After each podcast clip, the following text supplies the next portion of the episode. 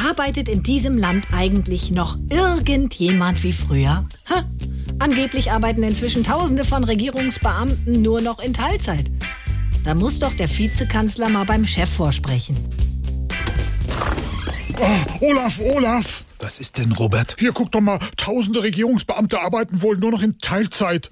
Oh, das ist aber ungünstig. Für das Land. Nee, dass das jetzt rausgekommen ist. Was können wir denn da als Regierung tun? Ich meine, deren Arbeit muss doch auch irgendjemand mitmachen. Die Mitbürgerinnen und Mitbürger müssen halt selbst mehr anpacken und gegebenenfalls die Arbeit der Beamten übernehmen. Also so wie bei der Grundsteuererklärung. Genau, Robert. Schönen Dank. Schönes Beispiel. Ja, aber ich, ich weiß jetzt gar nicht, was ich dazu noch sagen soll. Sag doch wie immer, die Beamten sind gar nicht alle in Teilzeit. Sie sind nur einfach nicht da. Aber so geht das doch nicht, Olaf.